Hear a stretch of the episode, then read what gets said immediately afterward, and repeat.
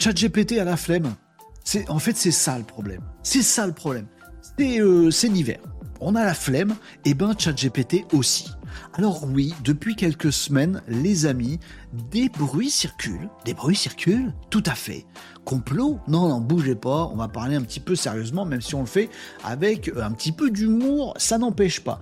ChatGPT, c'est vrai, euh, a été trouvé par pas mal d'utilisateurs à travers le monde ces dernières semaines, ces derniers mois, un peu... Euh, je te fais une première réponse, tu me diras si tu veux plus complet.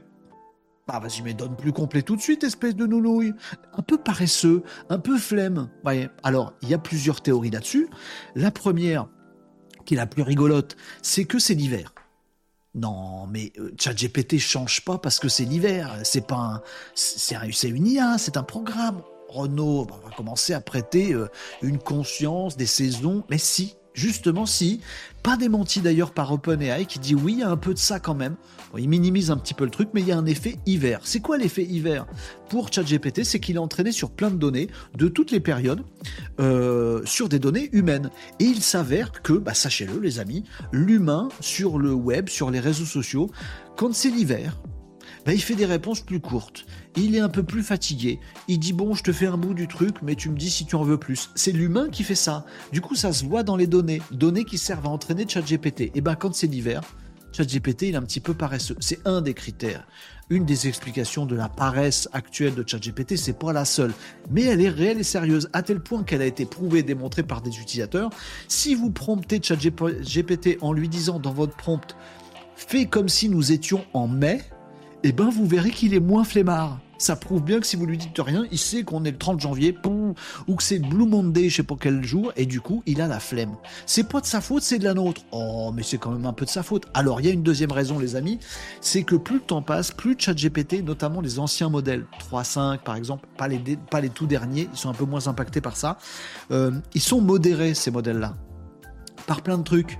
Voilà, le, modèle euh, d'IA générative, il est entraîné sur des données, il est pur, il est parfait, il peut tout faire. Ah, il peut répondre à des questions cheloues, il peut répondre à côté, il peut halluciner, il peut dire euh, qui c'est le meilleur candidat pour les élections américaines entre Biden et Trump, il peut faire... Ouh là là, t'as dit quoi?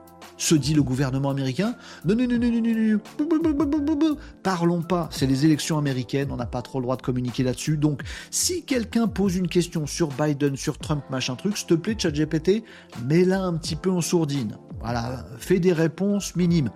Demande du gouvernement à OpenAI. Faites gaffe à ça, les amis. Puis pour plein d'autres choses, comment on fabrique une bombe? Vas-y, je t'explique, nous dit ChatGPT. Explique pas quand on demande des trucs comme ça. Faut bien qu'on le modère. Le modèle, il est entraîné, il sait faire des tas de trucs, comme vous et moi. Bon, je peux vous dire comment faire une bombe. Moi, voilà, je sais le faire. Vous me demandez, je vous dis. Bon, on remet un filtre au-dessus pour le modérer. Et à force de mettre des filtres, un coup sur les élections américaines, un coup sur les trucs dangereux, un coup sur autre chose, bah en fait, on réduit euh, le l'allant de ChatGPT qui devient un petit peu paresseux. C'est pas des petits lapins, c'est des guillemets. Et pas paresseux, paresseux au sens strict du mot, vous voyez ce que je veux dire. Bon. Mais du coup, effectivement, sa qualité baisse un petit peu. Et donc, ça fait plusieurs critères comme ça qui font que c'est vrai, vous avez peut-être détecté que ChatGPT était un peu plus flemmard.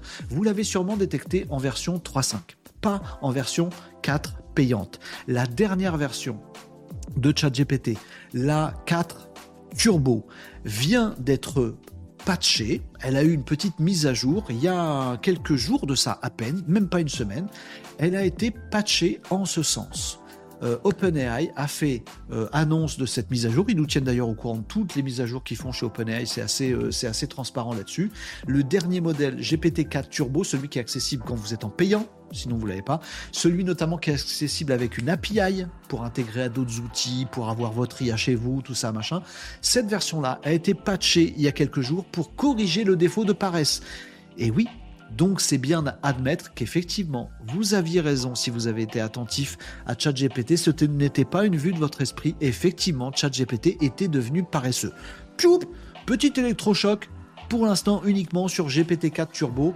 Peut-être ça arrivera sur les autres versions, peut-être pas.